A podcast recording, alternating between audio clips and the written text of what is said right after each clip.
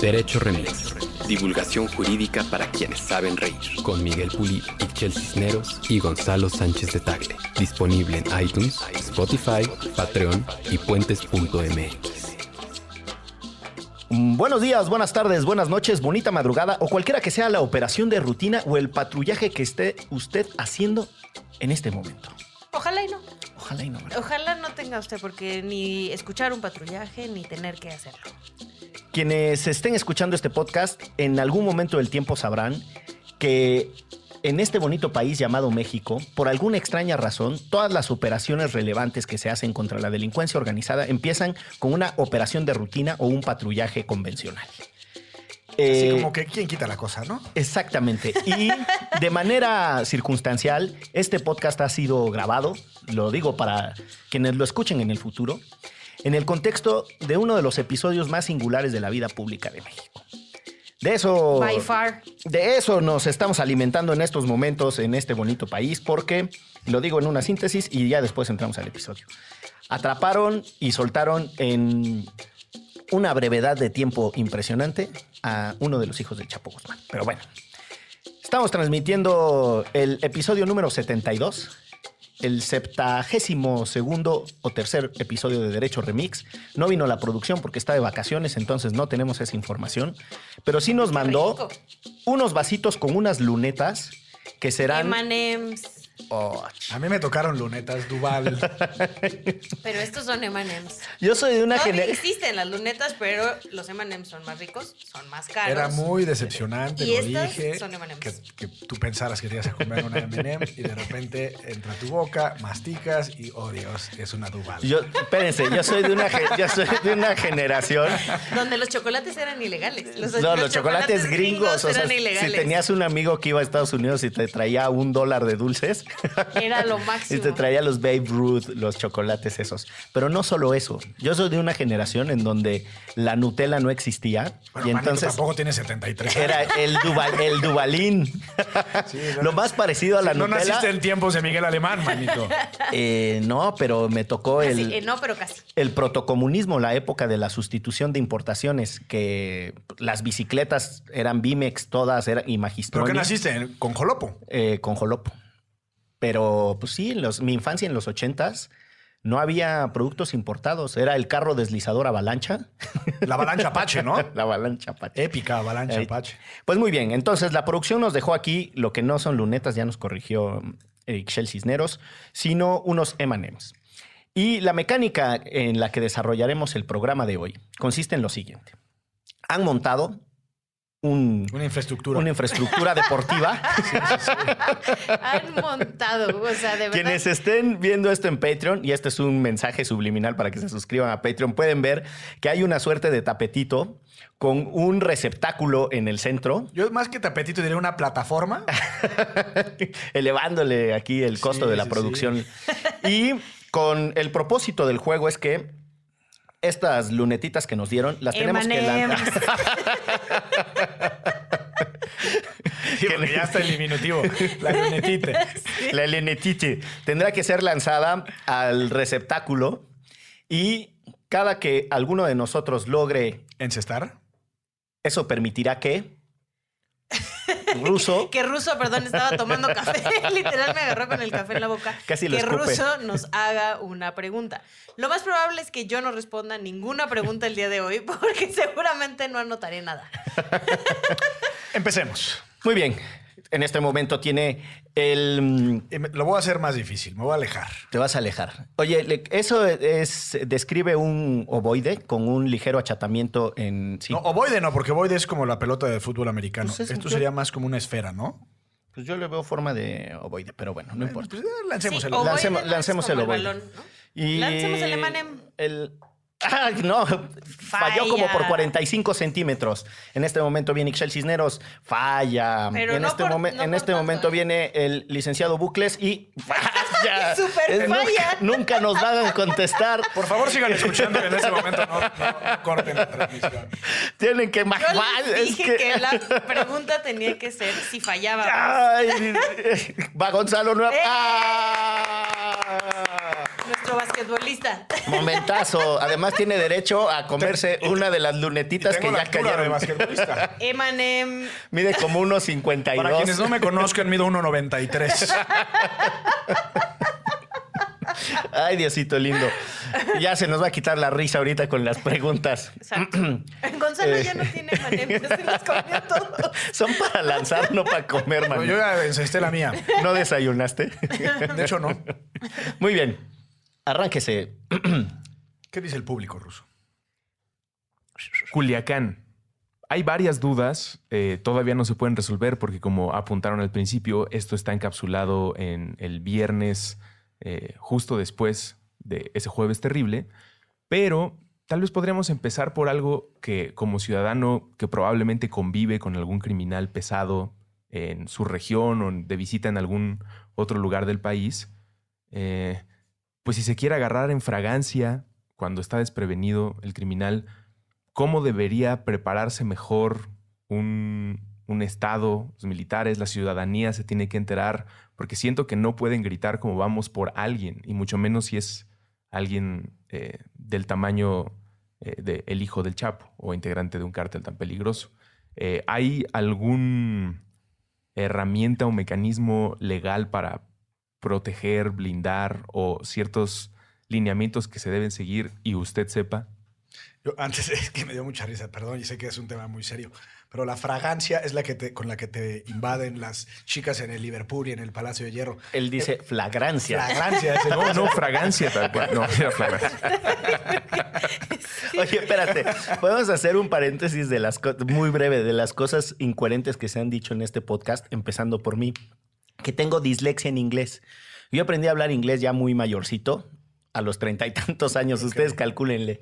Entonces, hablo inglés como de memoria, no, es decir, no tengo el razonamiento tradicional del lenguaje. Entonces, el otro día aquí dije, en lugar de la eh, es la National Association for the Advance of Colored People. Entonces, en lugar de decir la NAACP, dije la E- NCAAPP. Entonces, hice un desastre de siglas. Y la otra vez también con lo del gerrymandering. Claro, sí, claro. Cierro paréntesis de la lexicografía que se comete en, en fragancia. Y Culiacán, qué desastre en todos los sentidos. Eh, no sabemos, bueno, aquí yo, yo pondría sobre la mesa si, si en un caso, en una circunstancia como la que estamos, era necesario, y sé que puede ser controversial, agarrar a uno de los hijos del Chapo. Por supuesto que son delincuentes y, deberían de estar en la cárcel, pero digamos, la política de combate al crimen organizado, la política criminal debe hacerse con estrategia, es decir, no puedes de repente pretender agarrar a los malos simplemente porque sí, si no es parte de una secuencia de actos y estrategias sostenidos y sustentados. Lo que dijo el secretario, que ya no es seguridad pública, sino Seguridad ciudadana. seguridad ciudadana ayer, de que estaban en un patrullaje de rutina, en un fraccionamiento, que los atacaron así sin más, eh, y que el ejército valeroso logró hacerse de la propiedad en la que los estaban atacando y ahí se encontraron los hijos del Chapo, pues incluso en la mañanera del viernes fue desmentida por el presidente y dijo no, en efecto, se trataba de una de un, De un operativo para ejecutar un operativo una orden de específico captura. para capturar al hijo del Una- Chapo que se llama Ovidio, ¿no? ¿no? sí, Ovidio, pero era que tenían una orden de captura, no dijo que era para, para el hijo del Chapo. Y ya después en la conferencia que dieron todo el gabinete de seguridad, ahí este, aceptan que no tenían la información completa y por eso dijeron que era que los habían que los habían baleado y por eso habían entrado, que en el momento que dieron esa declaración no tenían información completa y que la verdad era que habían entrado y que no estaban preparados para algo así. Lo que está tremendo es que el secretario de Seguridad Ciudadana, este, el de la Guardia Nacional, el del Ejército y el de la Marina no sepan que eh, unos vatos en Culiacán quieren detener al hijo del Chapo. o sea, imagínate. sí, creo Yo, que... yo creo que en- para cerrar ese primer punto que no es menor, que es cómo surgen los enfrentamientos de los militares o de la Guardia Nacional o de la Fuerza de Seguridad que ustedes quieran con los delincuentes, ¿no? Y hemos escuchado hasta el cansancio el tema de los patrullajes de rutina, hasta el cansancio, ha sido como un mantra repetido desde los tiempos de Fox. Y lo que en realidad vamos descubriendo con este caso, me parece, es la falta de inteligencia para operar de estas fuerzas. Yo entendería, y estamos aquí en la especulología, o sea, es pura especulación.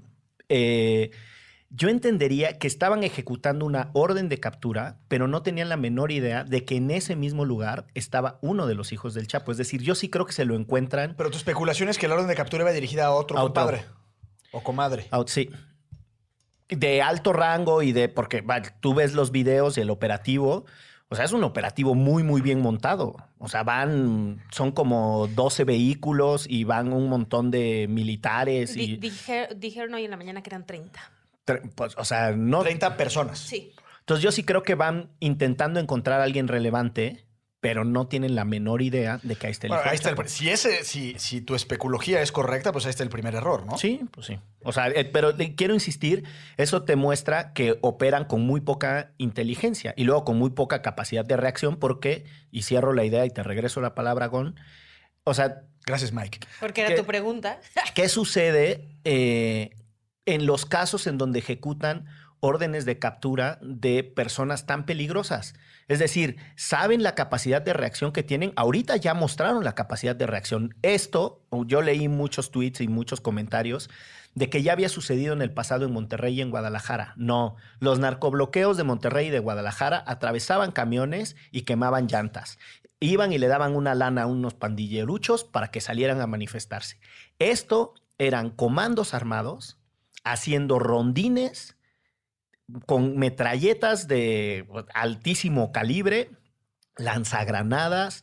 Era impresionante el despliegue. Es decir, no tenemos la menor idea de la capacidad que tienen estos cuates. O sea, sí hay un problema de inteligencia. Es decir, si por cualquier circunstancia tú te encuentras uno de ellos, ¿qué haces? Esa es una pregunta que ya tendrían que tener montada. A ver, y también dentro de la especulación, ¿cuántas veces podríamos creer que algún líder de algún cártel criminal o de algún grupo de la delincuencia organizada se ha topado con fuerzas de seguridad? En la historia reciente de México, en los últimos 20 años. Yo me imaginaría que muchas. Yo también creo que muchísimas, veces. Oye, ahorita no estamos en condiciones ni para agarrarlo.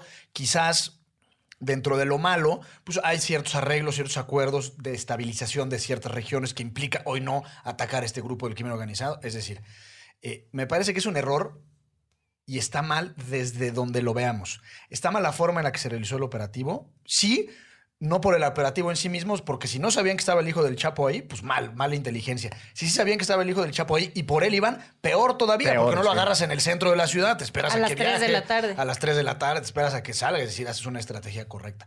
Ya lo tenemos detenido. ¿Palmas o no palmas? Pues depende cuál sea el resultado. Y el resultado, más allá de la ola de violencia que se desató en Culiacán, es que lo terminaron soltando. El presidente dijo en la mañanera que prefirió soltarlo, su gabinete de seguridad, y él los apoyó, a que siguieran poniéndose en peligro a la ciudadanía. Ese concepto tan efímero que es la ciudadanía. Eh, pues mal también. Sí, claro que las vidas valen y se, deberían de anteponer por cualquier otra causa o razón, en este caso la detención de una persona, pero el propio gobierno fue quien se puso la soga en el cuello. Casi, casi como gracias gobierno por no seguir con las balas cuando tu incompetencia, tu negligencia, tu torpeza, tu falta de inteligencia fue la que provocó esta circunstancia. Y otra, y termino, me parece que también es un buen momento para reflexionar la agenda del presidente, la forma en la que se desplaza en el aeropuerto internacional de la Ciudad de México rumbo a Oaxaca en un avión privado, sin la capacidad de at- atender, en un avión, perdón, comercial, sin la capacidad de atender llamadas. Es decir, me parece que este es un caso en donde refleja la manera en la que opera el gobierno de la cuarta transformación a partir de, de ocurrencias de forma muy espontánea, sin, sin líneas muy claras estratégicas. Yo sí, o sea, coincido con todo, menos con el que fue un error que lo liberaran. O sea, yo sí creo que era necesario liberarlo. O No, digo que sí. Y sobre No, todo la, la gente que estaba en Culiacán, porque además yo me enteré de esto al instante, porque casualmente estoy en un chat que se llama Ve por Sinaloa, donde hay muchos periodistas y personas, eh, empresarios y de organizaciones de Sinaloa, ¿no? Y al así, al momento en el que estaba ocurriendo, ellos estaban mandando los videos de cómo estaban tirados en el piso, este, y cómo en toda la ciudad se escuchaban este, las ráfagas, los balazos, la gente corría, etcétera. Perdón, a lo mejor lo formulé mal porque sí estoy de acuerdo en que lo hayan liberado, pero fue un error de, de- de- digamos, global que hayan terminado deteniéndolo y liberándolo. Fue una derrota del Estado mexicano. Totalmente. Y hay, y hay muchos errores en el camino. O sea, le toman una foto, la foto se filtra. Entonces, esto también que decía en la mañana el secretario, que, el secretario Durazo, que además me parece, creo que de las declaraciones más lamentables, las suyas, ¿no? En todo el tiempo, tanto en la declaración de Del la jueves noche, en la noche, en- sí. como la del viernes, diciendo em, que pues que, que les habían entregado nuevamente echándole la culpa a los gobiernos anteriores, que esto Sí, era un sí, sí. caos, que les habían entregado el país en llamas, este, eh, todo sin dinero, ¿no? Todo cooptado.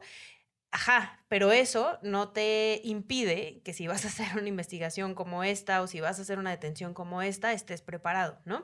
Se supone que para eso este, aventaron a la Guardia Nacional este, a las calles. Eran integrantes de la Guardia Nacional y de la Policía Militarizada de Sinaloa los que estuvieron ahí. Y al final, eh, como bien dices, te queda este sabor de boca de que todo se hizo como siempre en las rodillas, como nos está acostumbrando ya ahorita la 4T, y que hubo muchos errores, ¿no? El que se haya, insisto, el que se haya filtrado la foto, porque además el, el secretario Durazo menciona que nunca lo tuvieron detenido como tal, porque no llegó una orden, no llegó la orden de cateo, entonces eh, también echándole un, ahí un rayón al, al Poder Judicial se atreven a decir que además es gracias al nuevo sistema penal que Sí, no llegó sí. esa orden de cateo, entonces por eso no pudieron entrar a tiempo, por eso entonces se les salió de las manos. Y eh, al final, el no poder controlar una ciudad como Culiacán, donde además tendrían que saber que aunque no fuera el hijo del Chapo, si era un capo grande como por el que iban, las cosas podrían suceder de esta manera, y más aún si era el hijo del Chapo Guzmán, porque es la zona donde ese cártel específicamente tiene todo el poder, ¿no? Eh, me parece, pues literal, como pues, los vacilaron y los agarraron destanteados, como parece que los está agarrando todo el mundo.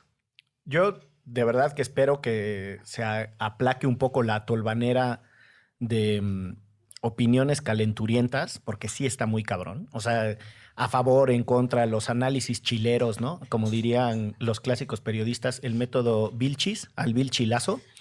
Está muy cabrón. O sea, de verdad, mucha gente así subiendo hipótesis y tal. Hay varias, sin embargo, hay varias líneas, me parece, sobre la mesa que sí aguantan la conversación. Una está sobre la mesa, es cuál es la política criminal de este gobierno y cuál es su visión estratégica frente al tema de la delincuencia organizada. Y yo ahí creo, de verdad, que los discursos del presidente, los mensajes consistentes del presidente, se contradicen con lo que sucedió ese jueves maldito.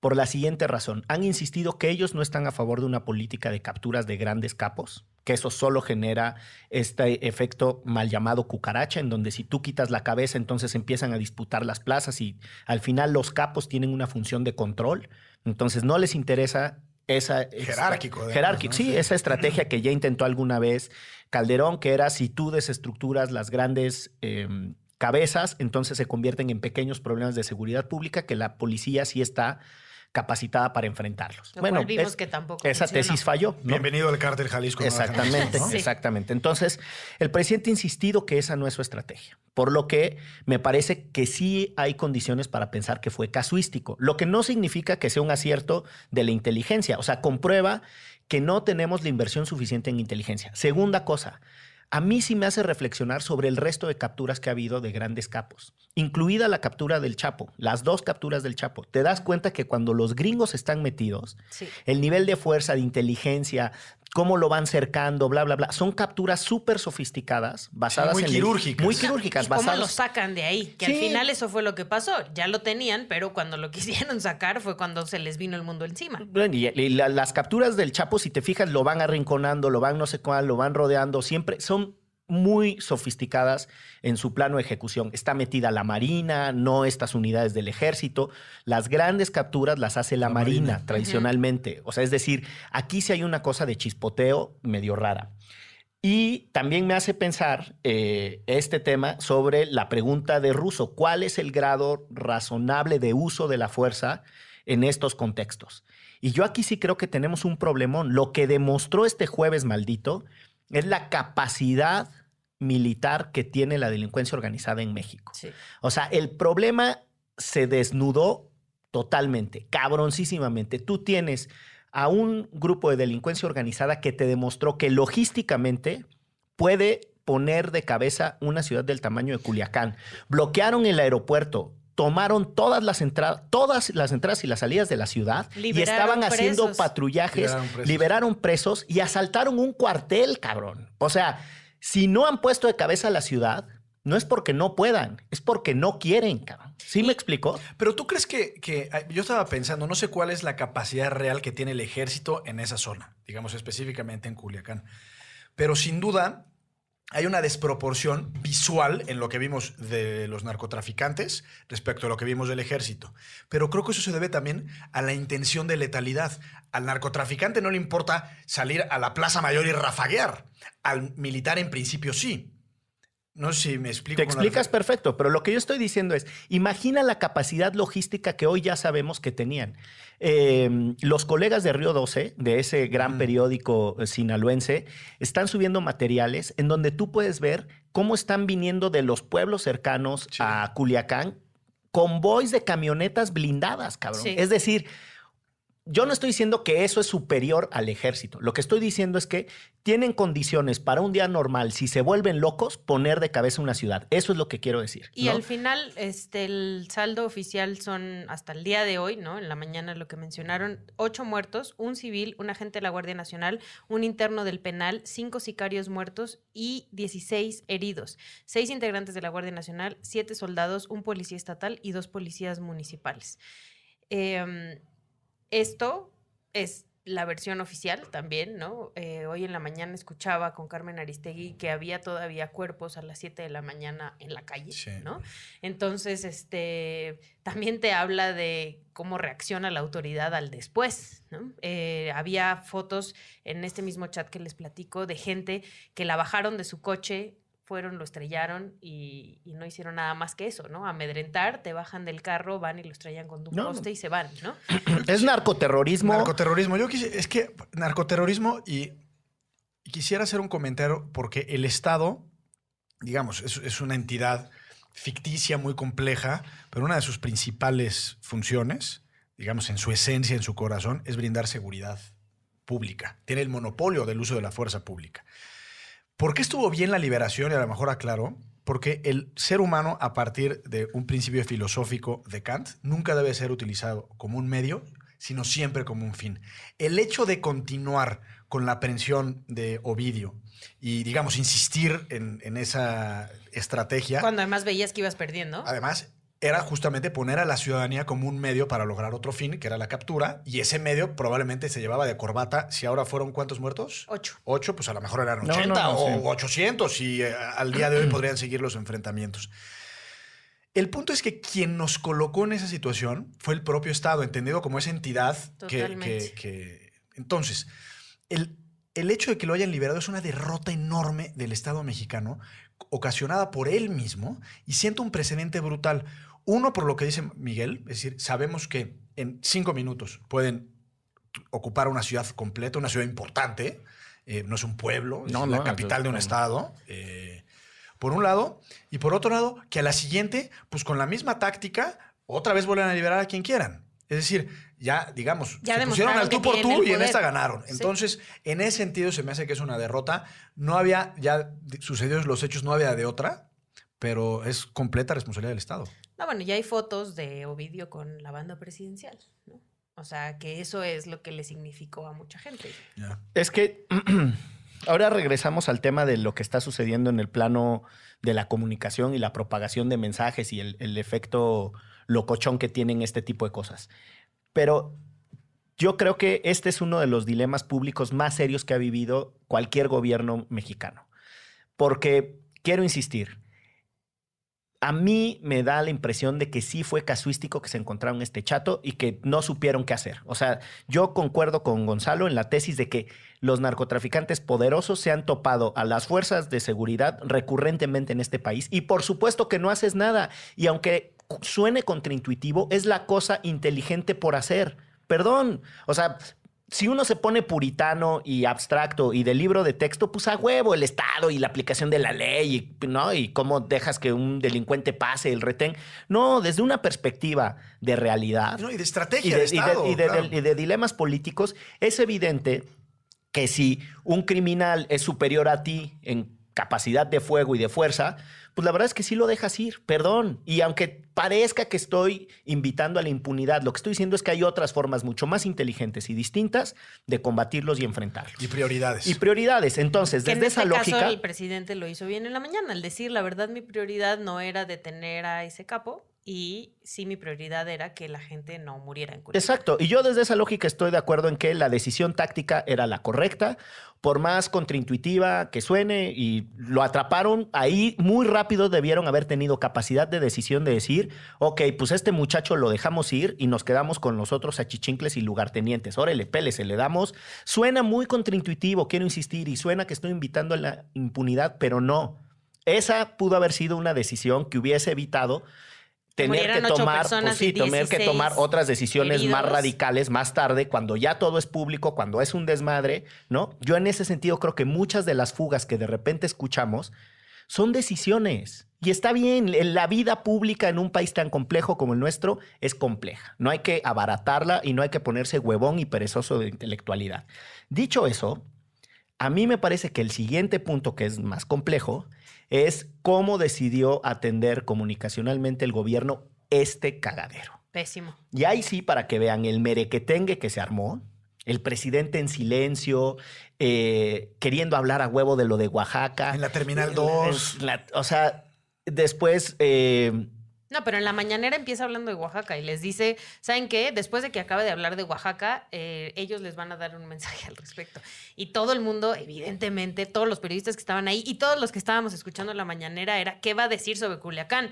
No porque los problemas de Oaxaca no sean importantes o lo que se está haciendo en Oaxaca no es importante. En este momento la Es más importante atender- era Culiacán, ¿no? Y tenía que haber mandado un mensaje directo. El presidente está mandando un mensaje ambiguo. Dice, la decisión la tomó el gabinete de seguridad y yo la respaldé. La información se las dará el gabinete de seguridad.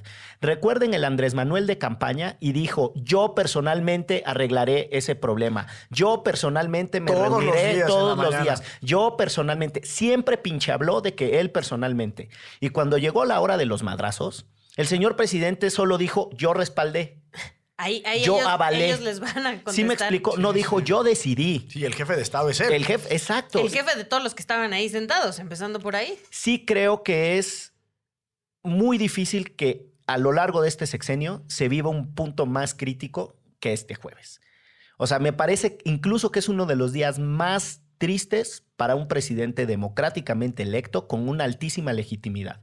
O sea, a cualquier otro presidente, una circunstancia como la de, como la de este jueves, lo deja sin capacidad de operación política. De verdad, ¿eh? O sea, Andrés Manuel sale vivo de esta circunstancia popularidad. por su popularidad, pero a cualquier otro, estos eventos lo dejan en la lona política. De verdad, este, este pudo haber sido el Ayotzinapa de Andrés Manuel Justo era lo que iba a decir. si no hubiera tenido, si no tuviera la legitimidad y el control político que tiene. Es que es un recontradesastre. La comunicación, y ahora sí llego a lo que decía Chela Güera para cerrar el argumento, están perdiendo la batalla de los mensajes. La están perdiendo y le está llenando la oposición calenturienta, que también saca Dijo, raja Ricardo política. Alemán, ayer Fernando Belauzarán, todos esos cosas- pinches vividores del mal hablar, o sea, de verdad que y le está llenando, pues sí, esa gente que está encontrando en los narcos un referente de autoridad, de eh, valentía, de no sé cuál. No, o sea, ya nos los chingamos. hay una narco, sí hay una narcocultura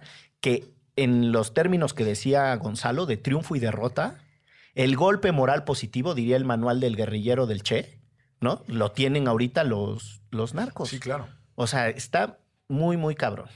Estoy mostrando la foto de. Ay, cabrón. En estos con la momentos, banda presidencial. Chelagüera está compartiendo con los integrantes de esta mesa de análisis conocida como Derecho Remis.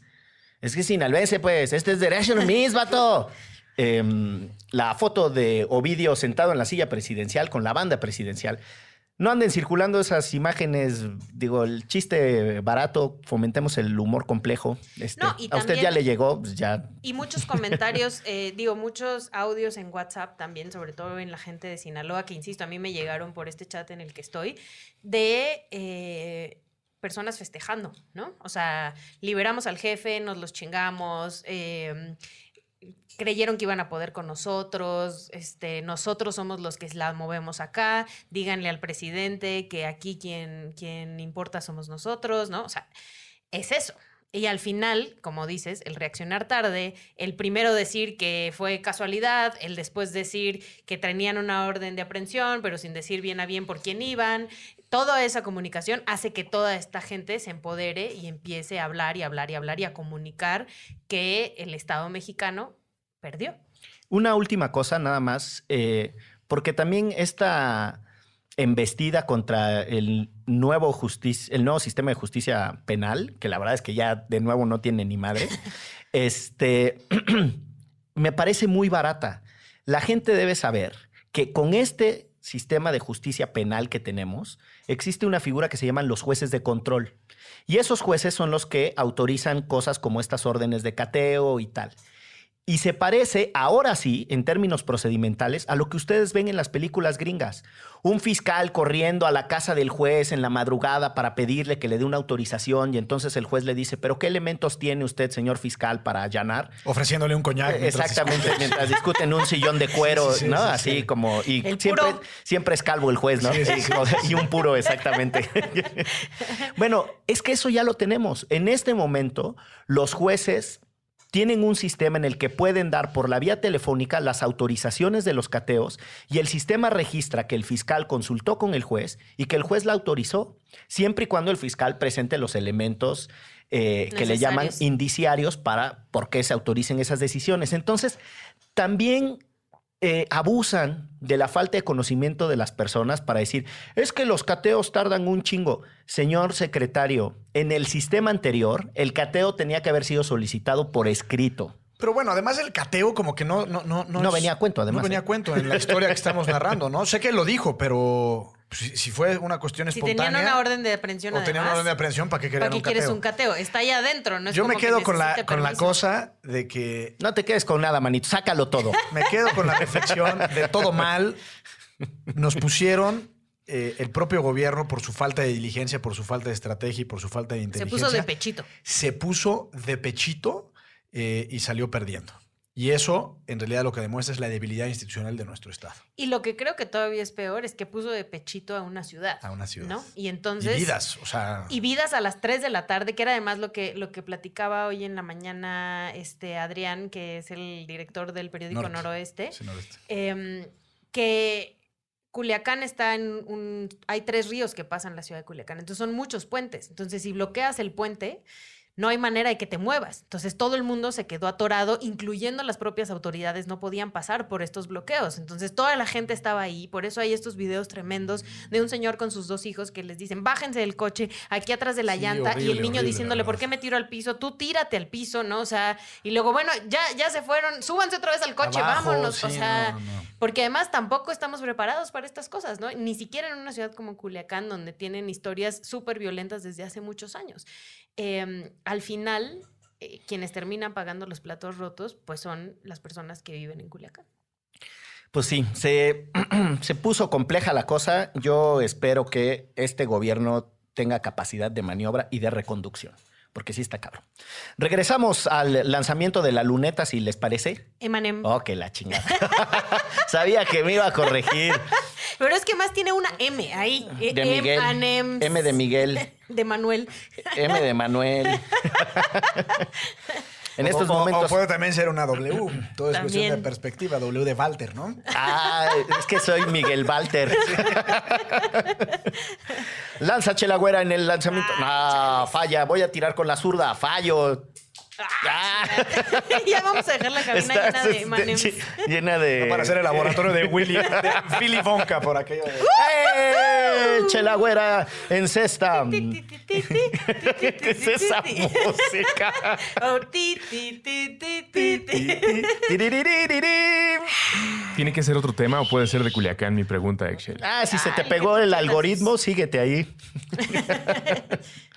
Como cerrabas la primera parte sobre Culiacán, era los platos rotos los termina pagando la gente de a pie.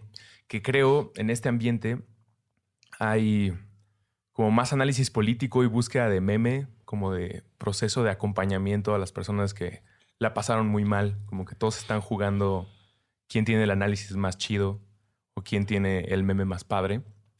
Eh, ¿Qué hacemos los civiles para saber qué creer? Como he visto varios videos de reconstrucción, los medios tienen una responsabilidad de comunicar. Tú estás en grupos de reporteros y de personas que comparten información verificada o que a través de su trabajo pues te generan la confianza y una red de periodistas pues puede brindar una cronología más exacta.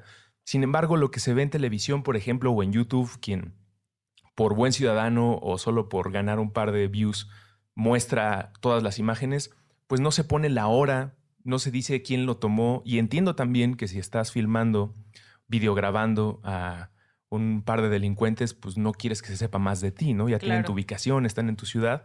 Sin embargo, hay una responsabilidad ciudadana como para decir y empezar un verificado desde la fuente, a pesar de las consecuencias que eso puede tener para ese grupo.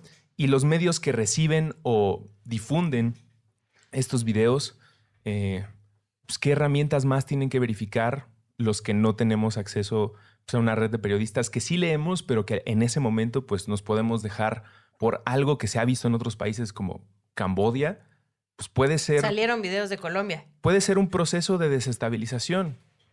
Sí, em, creo que es muy importante como ciudadano seguir y además en Sinaloa específicamente hay muy buen periodismo y periodismo de investigación, seguir a las fuentes correctas, ¿no? O sea, eh, justo ayer yo ponía en un chat así de dejemos de compartir estas cosas que no sabemos si son verdad o no, entre ellas los tweets de Ricardo Alemán, ¿no? O sea, antes de que dijeran que sí lo habían liberado, que no lo habían liberado, que no sé qué. Cuando lo pone la jornada o lo pone reforma, dices, bueno, o sea, reforma y la jornada tienen un proceso de verificación, como bien decía Russo, que es mucho más cercano a que estén diciendo la verdad, a una persona que tiene mil seguidores o que tiene tres seguidores en Twitter, pero el video te parece muy escandaloso.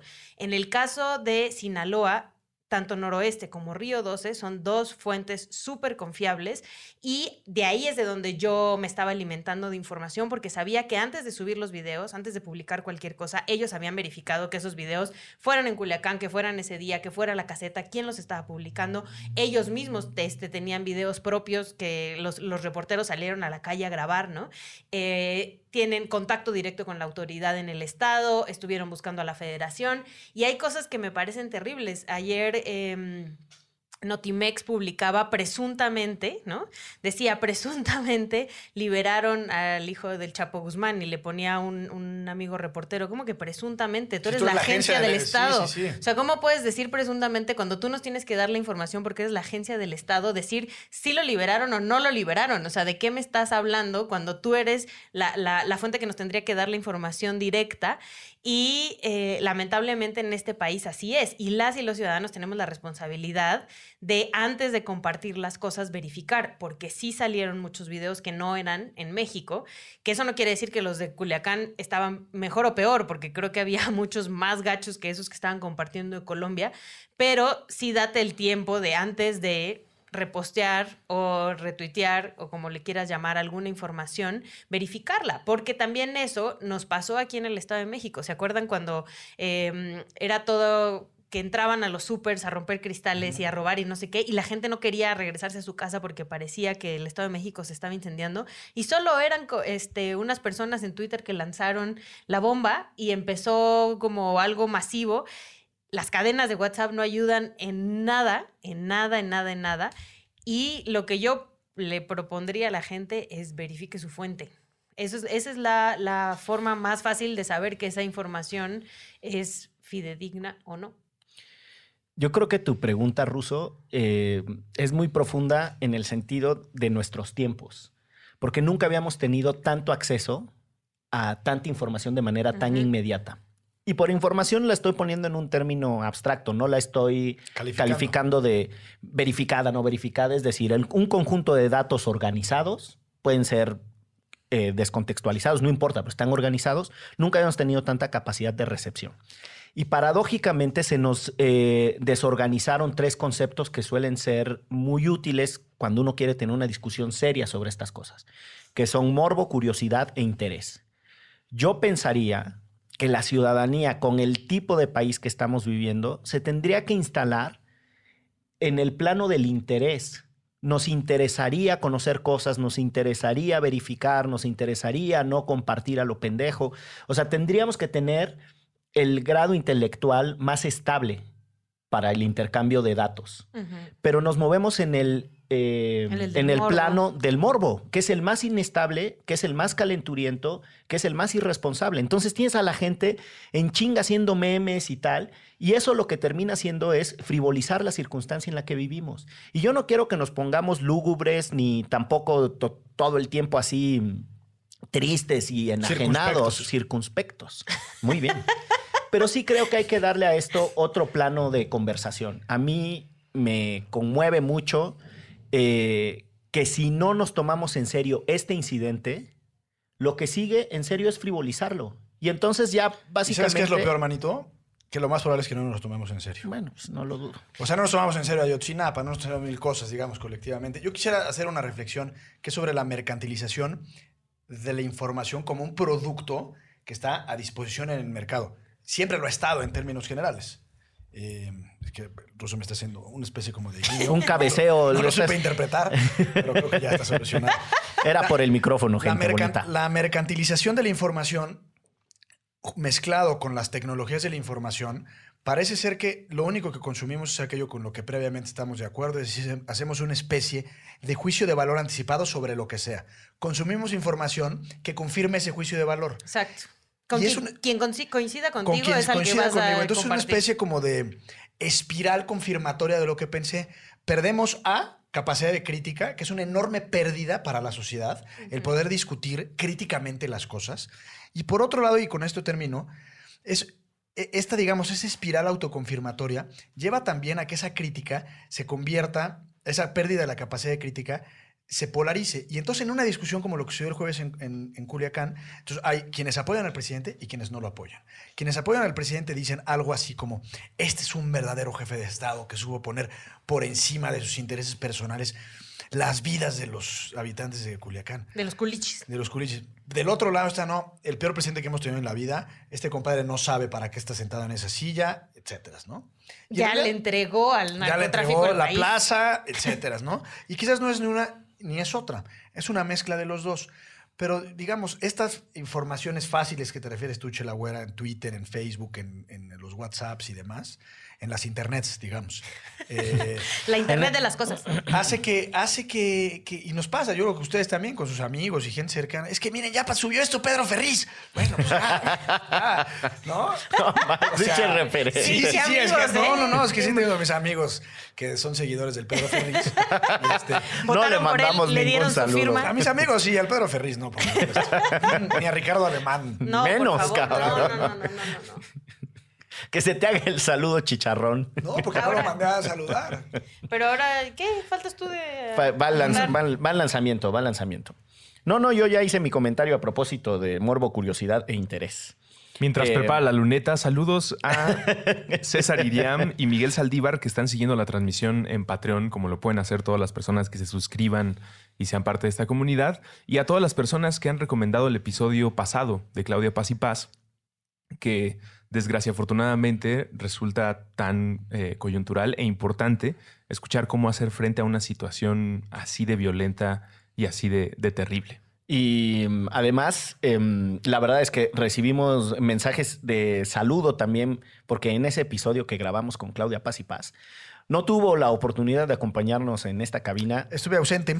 eh, Gonzalo Guadalupe. Sánchez Tagle, servidor y amigo. Y la se gente lo escucharon tus extrañó. carraspeos. Sí, se sintió. Ah, bonito. había carraspeo. Había Bien, carraspeo, Metimos un había- par de carraspeos. la marca de la casa. En este momento inicia nuevamente el lanzamiento de la luneta, aprovechando que Ixchel Cisneros está distraída y no puede corregirme diciendo que es un M&M. Chingada. Pero ya es como penalti contra ti mismo, manito, porque eres el único que falta en encestar. Ay, pero. Déjalo, ¡Eh! Lo movimiento naranja, movimiento ciudad. Es que cayó el colorcito naranja, güey. Bien, bien, bien. ¿No? Qué fuerte. Sí, Pregu- muy fuerte, ¿eh? Lo logramos. Lo siguiente, somos lo siguiente, manito, que esperaba era que le mandaras un saludo a tu compatriota y paisano Dante. Dante Delgado, Renauro. Eh, para terminar y cambiar el tema, otra pregunta de Culiacán. Los ciudadanos... ¿Qué tal el aguachile? Si los ciudadanos nos sentimos no protegidos por las fuerzas policiales, militares o quien sea que esté a cargo de la seguridad, podemos emprender alguna acción legal contra el Estado y decir como, oigan, me siento desprotegido, siento que no hay policía, siento que, que nadie está preparado, ¿con quién me quejo dentro del gobierno? ¿O hay alguna experiencia internacional de gente diciendo, hey, mi gobierno no eh, está al tiro para enfrentar esta situación de seguridad? eh, cuál es la vía política y dentro del imperio para quejarse o hacer algo. Yo creo que tu pregunta le da el clavo en uno de los ejes de análisis que yo he querido poner en esta mesa a propósito de el desfase entre el avance en la judicialización de las cosas, por decirle de alguna manera, y los resultados de esa judicialización de las cosas. Déjenme explico con más detalle a qué me refiero. Nunca como antes los tribunales mexicanos habían sido tan atrevidos para decirle a otros poderes, dígase el poder ejecutivo y el poder legislativo, que tienen que hacer cosas porque lo que no están haciendo, ojo, lo que no están haciendo afecta a la esfera de los ciudadanos. Tradicionalmente, para que esto tenga un mejor entendimiento, tradicionalmente el poder judicial solo le decía a los otros poderes, deja de hacer eso, eso que estás haciendo afecta al ciudadano. Eso que, esa ley que tú aprobaste afecta al ciudadano.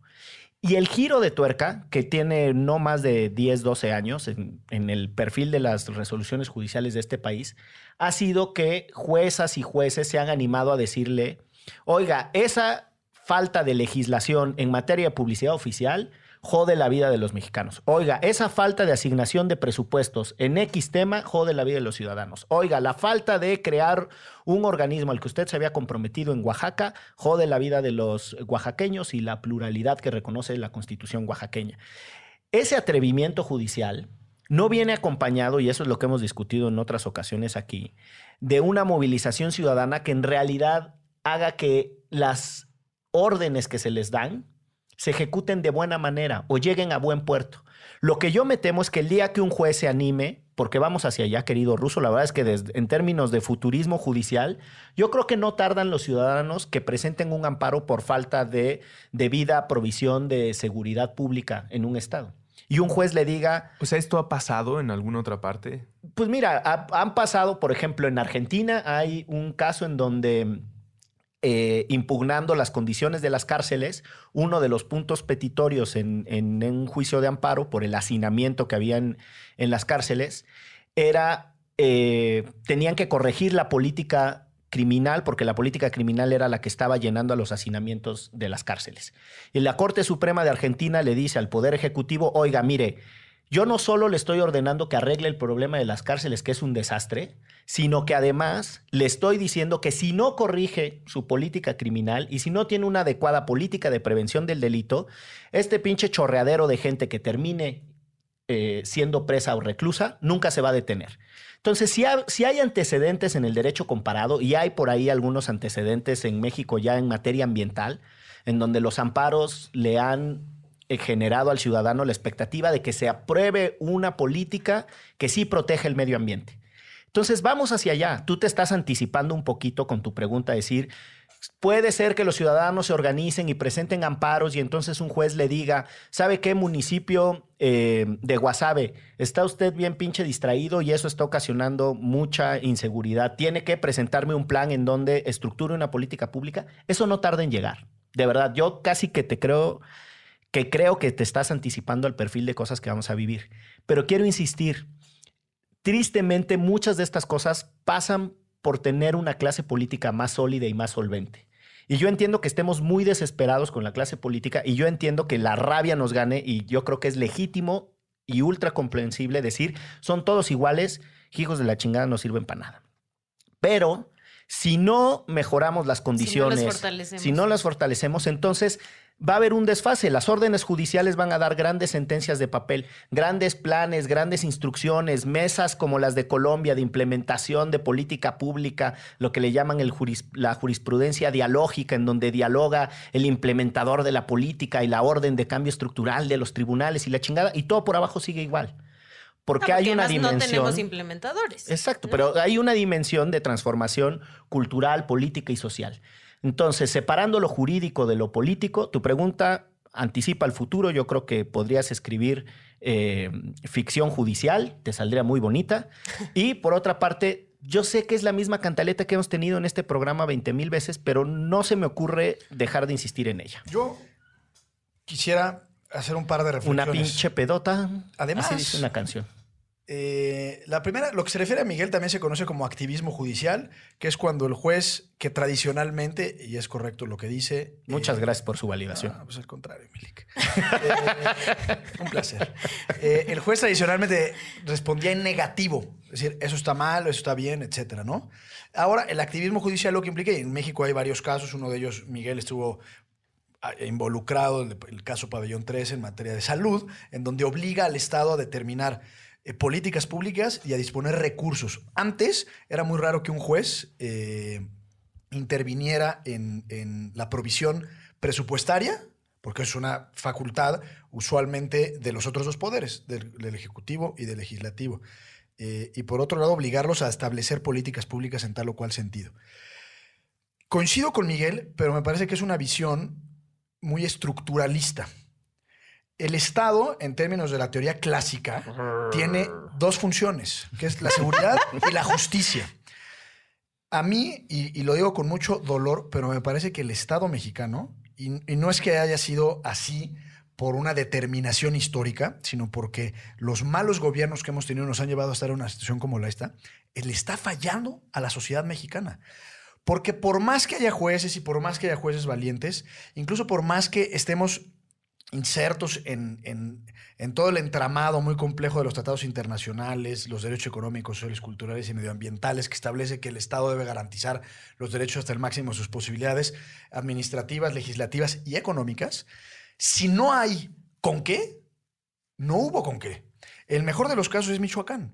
Por más que, que- que se hicieron, digamos, esfuerzos, probablemente estaban bien o mal encaminados, no lo sé, pero se hicieron esfuerzos para pacificar la región. Surgieron las autodefensas. ¿Y por qué surgieron las autodefensas? Que es otro monstruo para discutir si tenían legitimidad o no tenían legitimidad de hacerlo.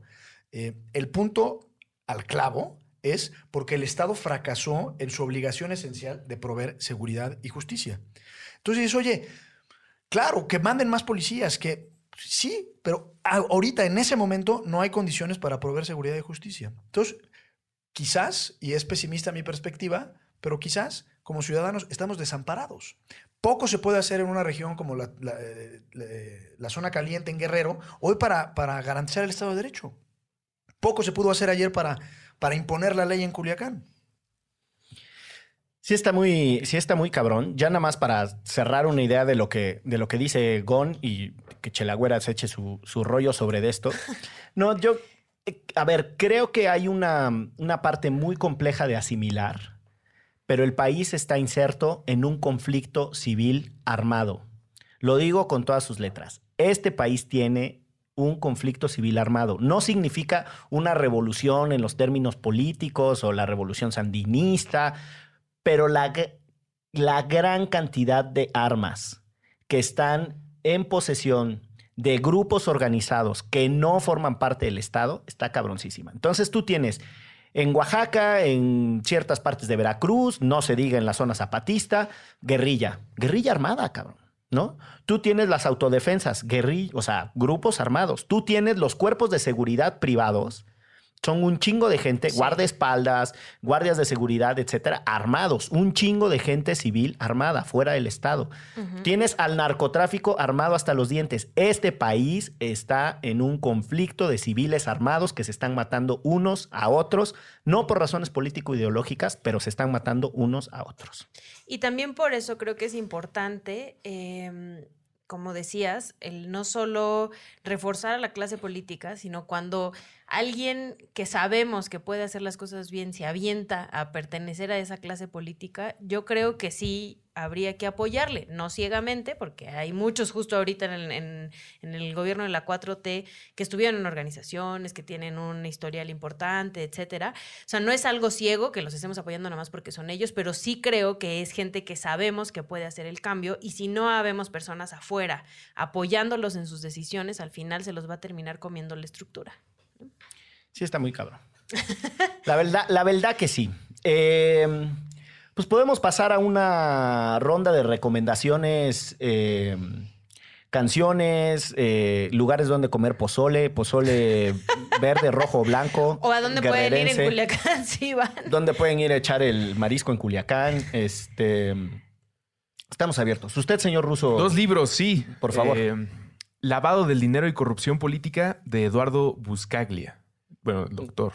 No me gusta el doctor Buscaglia. Está bien. Lo pero escuché hoy en la mañana con Carmen y tampoco. creo que No, Edgardo, ¿no? ¿no? Edgardo, perdón. Edgardo. Creo que la mayoría de las personas no entienden la dimensión del tamaño de la operación del cártel de Sinaloa. Ah, eso es un hecho. Entonces, si necesitas entender cómo funciona una operación de lavado de dinero internacional, ese libro te deja muy claro cómo, ah, pues cómo fluye el dinero, cómo operan no solamente criminales encapuchados con armas, sino empresarios de alto nivel, eh, leyes a modo, y es una operación global. Eh, creo que es bueno para entender que no es algo que está pasando en una zona en México, es una consecuencia internacional. Y el otro se llama La información de James Blake, eh, mismo autor de Viajar en el Tiempo. Y en el libro de la información, eh, pues nos prepara para la era de la posverdad, que el otro día en Twitter leía eh, que decían que era un término muy vacío eh, y que no tenía definición. Yo lo entiendo muy claro, probablemente por el libro y por los tiempos que estamos viviendo, esta sensación de que cualquiera puede inventar lo que sea y si está bien orquestado, orquestado y en un entorno de pánico, pues lo pueden creer. Y entonces la desestabilización de tu seguridad emocional, personal, en tu comunidad, pues depende nada más de un par de personas que sepan bien utilizar las herramientas tecnológicas correctas para sacarte de onda. La información de James Blake y lavado de dinero y corrupción política del doctor Edgardo Buscaglia. Yo, Ándele. eh, si quieren saber un poco más sobre el narcotráfico específicamente en Culiacán y en Sinaloa, hay que leer a Javier Valdés. Eh, tiene muchos libros al respecto. Era un gran, gran, gran, gran periodista sinaloense. Está Los Morros del Narco, está Los Huérfanos del Narco, eh, y te cuenta en todos sus libros la historia de cómo un estado como Culiacán, que además tiene muchos años inmerso en esta violencia, pero también en esta narcocultura, cómo eh, ha ido caminando el, el, narcotráfico en el estado y también cómo la autoridad está involucrada en el crimen organizado. Gon, No échele, sé. mi- échele mi líquido, ¿Qué es líquido? la abreviatura del licenciado. Ah, líquido. Sí, o sea, el líquido, la. Ya, ya. Nada, hay un libro. La verdad es como que ando medio abrumado por lo de Culiacán. Entonces no sé, no sé, no me llegó mucho, mucha inspiración. Pero un poco para hablar de cuando el Estado fracasa en sus funciones principales, con todísima proporción guardada. Hay un libro bellísimo de unos. De, de la historia reciente en México, de los mexicanos más inteligentes que han existido, que se, llama- se llamaba José María Pérez Gay, hermano de Rafael. Por quien votó alguna vez Andrés Manuel López Obrador, si mal no estoy. Sí, En la elección del 2006, cuando le preguntan a Andrés Manuel López Obrador por quién votó, votó por Pérez Gay. no al Él, revés. él enseña, él enseña el. No, porque no, no tacha a ningún partido en la boleta. Ves que tiene el espacio para poner Ah, el nombre. ok, ok. Y entonces Andrés Ah, Manuel enseña que había votado por él. Bueno, era un tipo brillante, excepcionalmente inteligente. De hecho, Rafael Pérez Gay tiene un libro que se llama El cerebro de mi hermano, cuando una vez que muere, porque me parece que muere de cáncer en el cerebro, justamente. Pero tiene un libro sobre Camboya, se llama El príncipe y sus guerrilleros, la destrucción de Camboya, y va un poco relatando cómo el Estado camboyano, con estructuras históricas y causas sociales completamente diferentes, empieza a fallar en sus, en sus elementos y sus pilares centrales. Eh, insisto, no tiene absolutamente nada que ver con México, pero es un, es un muy buen libro histórico de cómo se desfondó un Estado y habla de la historia del famoso guerrillero camboyano, maoísta leninista Pol Pot, cuyo nombre original era Salot Sar, y, y cómo el poder y, y justamente él entendía el poder cual si fuera una especie como de cubeta o maceta y los que querían el poder eran como el agua. Y si no, si no se llenaba esa cubeta, alguien la llena, sin duda, y siempre va a ser así. Y él poco a poco, mientras va llenando la cubeta del poder, empieza a modificar sus patrones de conducta y se convierte, digamos, en un genocida como lo fue eh, en las décadas de los 60 y 70 en Camboya. Ahora que dices eso el genocidio en Camboya y tal, hay, digo, ya hemos hablado aquí en otro momento, hace mucho, mucho, del libro este de Carlos Santiago Nino que se llamaba Juicio al Mal Absoluto, eh, Radical Evil on Trial. Y en aquel episodio recuerdo que dije Trial to Radical Evil, que eso ni siquiera existe. Para que vean que sí soy disléxico en inglés. Eh, pero este tema de mm, los estados que pierden capacidad para trogloditar sus propios problemas, eh, pues la verdad es que es muy, es muy doloroso reconocerlo, pero no tiene solo que ver con que el Estado sea débil, sino la complejidad de las redes que enfrentamos. Entonces, yo creo que hay que reconocer que el problema del crimen organizado en México es de estructuras transnacionales. Y una serie de Netflix que se llama Earth Rising es sobre una chica que es adoptada por una mujer que es fiscal y abogada de grandes casos de genocidios en África, etcétera. Me parece que pone muy sobre la mesa esos dilemas de cuando la cooperación internacional es eh, el último eslabón del imperialismo y del sometimiento a, otras culturas y a otros países, y cuando en realidad es la única alternativa que tienes en un mundo globalizado y complejo para resolver problemas. Es una serie, está muy dramatizada y tal, pero yo creo que tiene ese hilo, conectando con lo que tú decías ahora de, eh, de Cambodia, que además es una historia durísima y súper cruel. Eh, y a propósito de los mensajes y de la locura, para escuchando a Russo a lo que decía de la información, la desinformación, esta época, busquen cosas sobre Orson Welles, que era este mm, director, escritor y, locutor de radio, que hace una adaptación de la novela de, de Wells, de, esta novela que era sobre la invasión de los, de los marcianos, y que hace una extraordinaria narración en hace 100 años casi, en radio y pone a la gente. Lo creyó? La gente lo creyó. El güey está haciendo una narración de una novela y la gente lo cree. A propósito de la divulgación de mensajes, eh, en, vamos, no es un signo de nuestros tiempos el que la gente crea cosas de manera desinformada y tal, porque lo que tenemos, quiero insistir, son condiciones materiales para que los mensajes viajen más rápido. La única manera de defenderse de esa desinformación es buscando información adecuada y teniendo pensamientos complejos. Y ahí mi consejo sería, en la gran mayoría de los estados hay eh, medios que tienen un historial, que hacen periodismo de investigación. En el caso de Sinaloa, repito, está Noroeste y está Río 12, pero en el caso de Puebla también está Lado B, aquí en, en la Ciudad de México, pero también en una cuestión nacional está Animal Político. O sea, hay que buscar estos espacios que sabes que los periodistas y las periodistas que están trabajando ahí van a hacer todo lo posible por darte la información 100% verificada. Hashtag menos redes sociales.